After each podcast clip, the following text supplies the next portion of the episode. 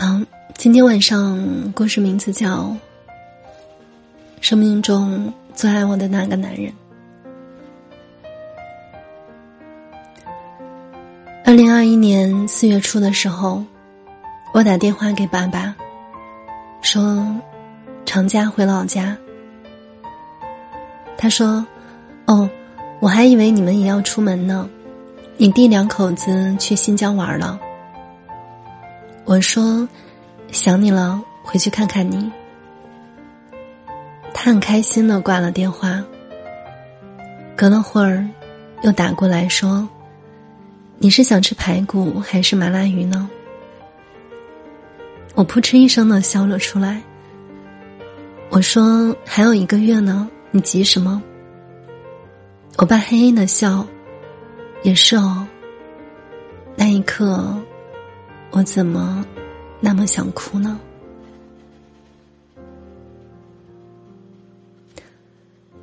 一九八一年。我出生在四川的一个小县城，下面有一个小三岁的弟弟。我爸爸以前在水泥厂开货车，那时候是很好的工作了，只是忙起来好几天也不回家。我妈妈是外地嫁过来的，很传统的女人，每天在家里忙前忙后。七岁那年，放学回来，爸爸正追着我妈满院子跑。我弟弟坐在地上，哇哇的哭。那时我胆子可大了，看我妈披头散发的样子，冲过去挡在我爸面前说：“你干什么欺负我妈？”没想到，我爸竟然哭了。后来才知道，我爸那样，是因为。我妈出轨了，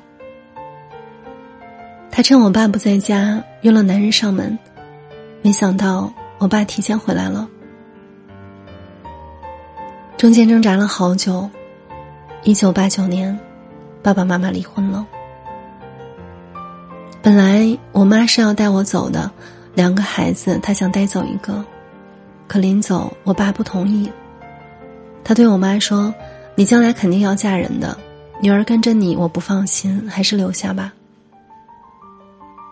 我妈抱着我哭了又哭，摸着我的头说：“以后苦了你了。”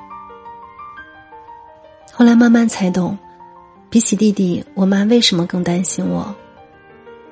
他走了，我爸爸天天忙工作，我和弟弟大部分时间都在奶奶家。爷爷奶奶真是赤裸裸的偏心，毫不掩饰的偏爱弟弟。记得我们那儿刚出的那种高压炸鸡的时候，每一次奶奶买，给弟弟都是最大的鸡腿，而给我都是最小的鸡翅。我委屈的坐在门口哭，爸爸正好回来，问我怎么了。之后就发了脾气，到现在我都记得爸爸当时的样子，一只手抱着我和爷爷奶奶吵架。他说都是他的孩子。一碗水要端平，家里是少一根鸡腿的钱吗？后来，我爸带着我去炸鸡店，告诉我能吃多少吃多少。我一口气吃了三根手枪腿，撑得晚上爬起来哇哇的哭，哇哇的吐。可是，我开心。其实，人不怕被轻视、被歧视。只要人坚，只要有人坚定的站在你一边，所有的委屈和难过，都会变成一种成长的动力。我上初中的时候，我爸不开车了，转去办公室，没有了效益工资，收益明显的降低了。他嘴上说跑不动了，可我知道，他是为了我，因为。我和爷爷奶奶的关系越来越僵了。他们觉得我像我妈心术不正，骂我将来肯定是个吃里扒外的不孝女。爸爸每天朝九晚五上班，我和弟弟就不用住在奶奶家了。他还和他们食堂的大师傅学做了家常菜，每天给我们做好吃的。有一次吃完饭，我和爸爸洗碗，我问他：“你是不想我挨爷爷奶奶骂才换工作的吧？”他刷着锅说：“我要你妈留下你，不是让你受欺负的。”我抬头看他，那么普通，却那么温暖。从此以后，所谓高大威猛，所谓帅气挺拔，都是这个帅哥的背影了。我中考成绩不错，进了我们那儿的重点。开学第一天，我爸爸送我去。进校门的时候，我开心的一蹦三跳，结果一个 BB 机从书包里掉了出来，我赶紧捡起来塞回兜里。爸爸眼尖，还是看到了。放学回家，他问我哪来的。九十年代末，一个中文的 BB 机还挺贵的，没法说谎，只能说了实话，是我妈给的。说起我妈，有点不知道该怎么说。刚开始的时候，当然是特别难了，和他出轨的男人自己也有家，根本不管他，他名声坏了。回娘家也受排挤，因为一直没怎么上班，做什么都没经验，最后只能收废品。可不得不说，我妈很厉害，她慢慢摸出了门道，把收破烂儿干成了事业。我上初一的时候，我妈妈偷偷回来找过我和弟弟。弟弟对妈妈的感情不深，毕竟妈妈走的时候他太小了，他悄悄告诉了奶奶。奶奶发了脾气，让我们不许和妈妈来往，也不让我们把这件事情告诉我爸，因为我爸正在相亲。但是我不是我弟，我对妈妈是有记忆的，再加上天天受爷爷奶奶的气，当然很会想念我的妈妈，所以我和妈妈一直有联系。只是没有告诉过任何人。我爸听我说了这些之后，没有生气，只是问了一句：“你妈现在过得好吗？”我说：“好，可好了。”我爸爸点了点头，说：“以后这事儿不用瞒我，你爸没那么小气，你妈还惦记你，爸爸心里高兴。”后来。长大了，我才多少明白，他也是想我做个有妈的孩子啊。他不像爷爷奶奶那样让我去恨我妈，他希望我带着爱长大。我高三那年，爷爷去世了，奶奶受了打击，一病不起，第二年也跟着走了。我爸一下子老了好多。我高考成绩还行，在成都读了师范。去了成都，我才发现自己特别恋家，离不开爸爸。没有他在身边，总感觉做什么都没有底气。外地上学那几年，放假了，甚至是周末都往家跑。爸爸就给我做好吃的。我弟说我没出息，我爸点他脑袋瓜说：“你有出息，出去就别回来。”我爸永远维护我。吃一句话的亏都不行。我毕业就回了老家，做了小学老师。那一年，我妈再婚，找了一个比她小四岁的男人。婚礼她叫我过去，我没答应，心里觉得如果去了就有点对不起我爸，因为我爸还单身啊。可我爸知道了就说：“你想去就去啊，有啥子对不起我的？”我问他：“当初你相亲的时候，我记得有几个条件不错的呀，为什么不找呢？”我爸说：“看起来都不像能当妈的人，我想还是算了。你爷爷奶奶那儿还是亲人呢，对你都挑三拣四的，这要是换个没关系的人，怕你受欺负。”我爸就是这样，平时不爱说话，可偶尔一句大实话就会暖的。让人想掉下眼泪。我爸不想聊这些，没话找话说。还有，你管我做什么？你和盛景怎么安排的呀？盛景是我的大学同学，也是老乡。认识之后才发现，我们竟然上过同一所小学。我们大二在一起的，毕业后他也回了老家，进了事业单位，两家条件都差不多。二零零四年工作稳定下来之后，我们结婚了。婚后有甜蜜也有摩擦，毕竟年轻嘛，生气了就往家跑。我弟念大学去了，我一回家，我爸专门做我爱吃的菜，哄我开心。在景生那里受了多少气，都能被我爸给哄回来。景生冷静了，又会接我回去。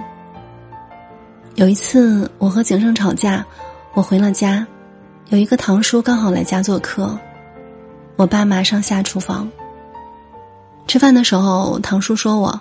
说你呀，嫁出去了就不要老是回门儿，像个什么样子？婆家人知道了怎么看你？要是按以前的老规矩，你都不是我们家人了，知道吗？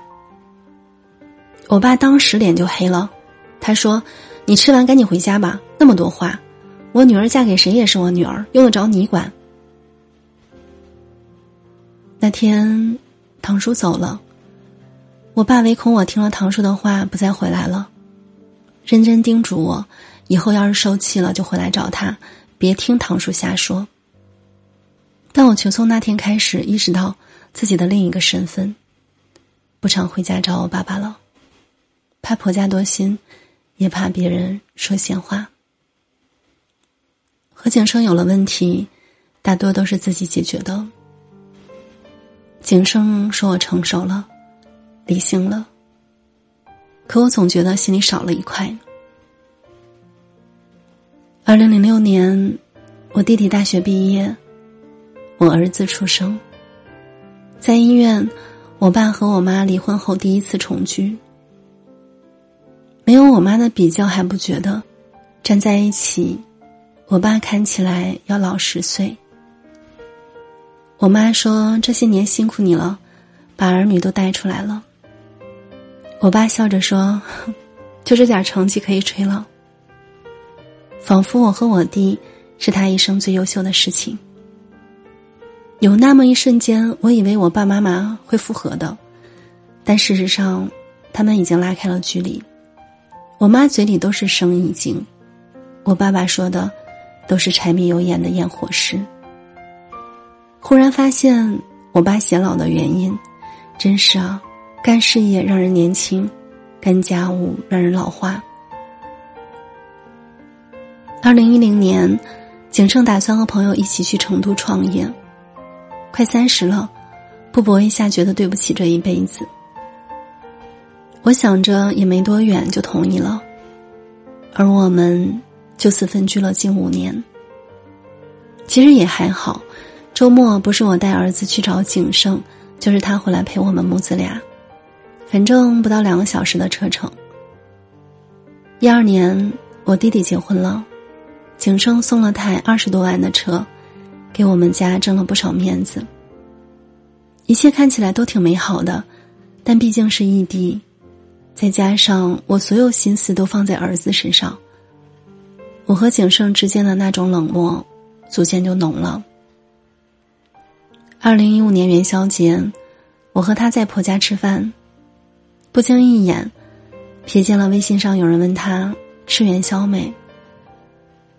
我压着心里所有的疑问和担忧回了家，我直接问他，他倒是直接坦白了，那女孩是年前酒局上认识的客户的妹妹，挨着这一层关系只能一直陪聊。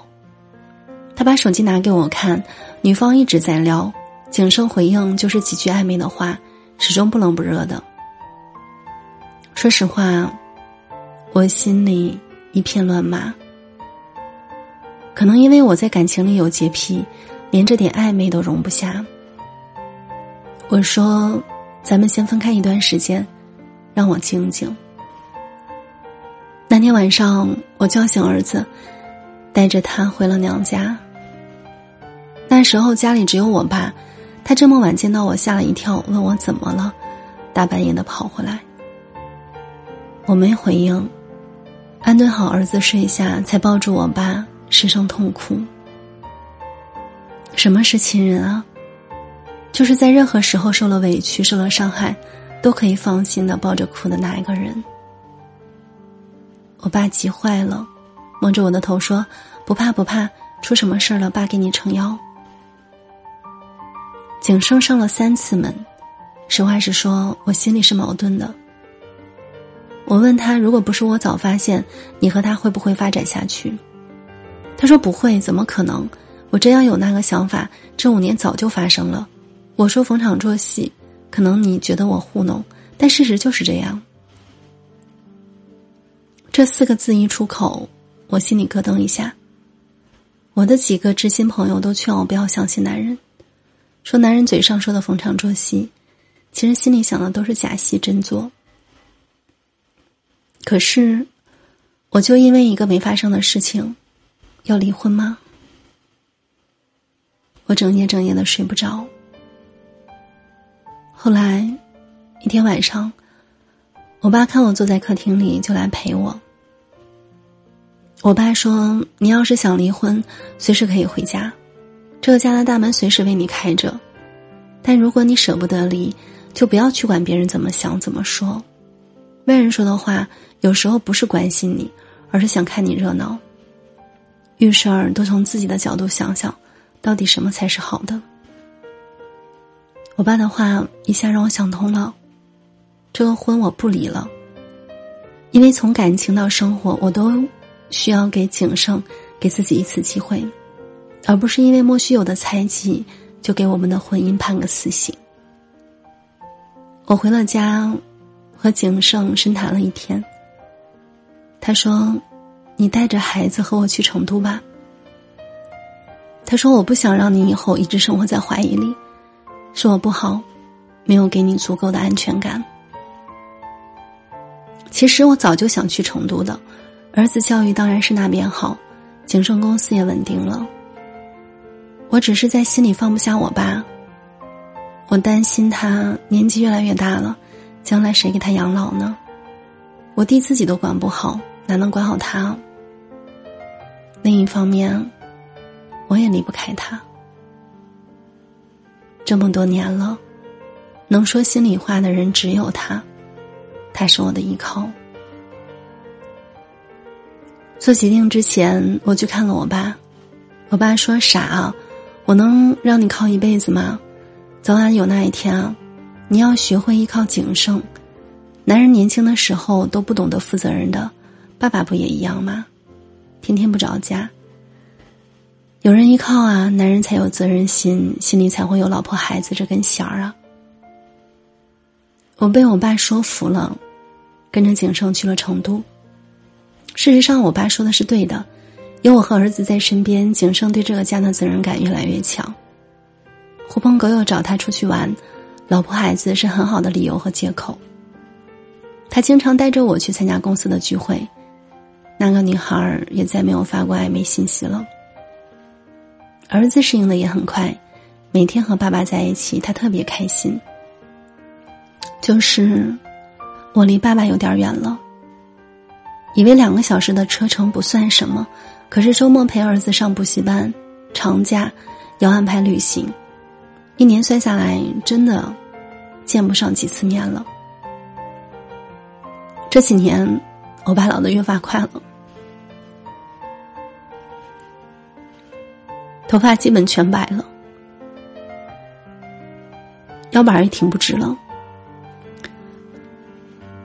做什么事儿都傻乎乎的，没有从前的精明劲儿了。二零二零年疫情的时候，景盛的生意停转，学校放假，我们回老家住了一段时间。我爸可开心了，天天来看外孙。没办法，我弟两口子不想生，享受天伦之乐就要来我家。儿子喜欢帮他摆弄手机，装一大堆的 A P P。我爸妈也不会用。有一次，我儿子说他：“外公，你手机搞这么大的字干嘛呀？一屏都装不下。”我爸就乐呵呵的说：“看不清啊，外公眼睛现在不行了。”我在一旁削苹果，忽然就湿了眼眶。时间怎么过得这么快啊？好像昨天我还是他身边撒娇的小女孩，突然间他就成了老人家了。后来就是二零二一年了，我清楚的记得四月三十号这一天，天气晴。我和景胜结婚十七年的纪念日。早上我给我爸打电话，因为五一要回去嘛，可一直打不通，我有点不安了。我弟弟和弟媳已经提前去了新疆，他们在飞机上手机关机。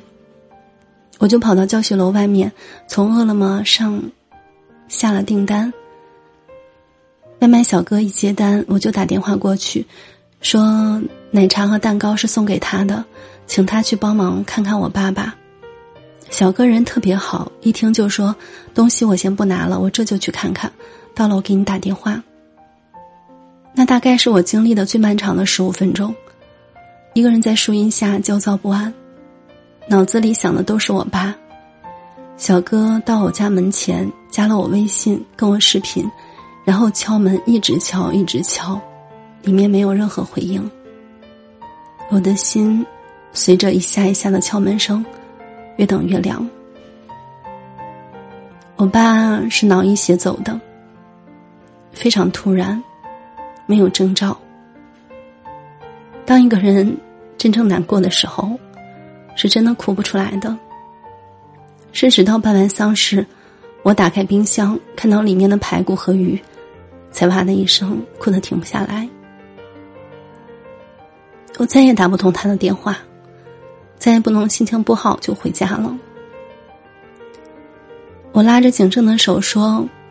我没有爸爸了，以后别跟我吵架了，好不好？所有人都哭了。后来，弟弟打开家里的监控，那是前不久他才装上的。从监控里，我看到四月三十号那天，我爸一早就出了门。回来时候，手里提了很多菜，有他外孙爱吃的排骨，有他女儿爱吃的鱼。还有女婿喜欢的虾。可是往冰箱冷冻层里放东西的时候，站起来太急了，门都没有关紧，就倒在了厨房的地上。我就这样失去了世界上最爱我的男人。没人知道我有多后悔。我时常想，如果我没有提前打电话告诉他我五一要回去，是不是我就还有一个爸爸？可是。没有如果，只有结果。这像是一场梦，可是所有人都告诉我这是真的。从此，世间再无人问我冷暖，问我归期，无人应答那一声“爸爸”了。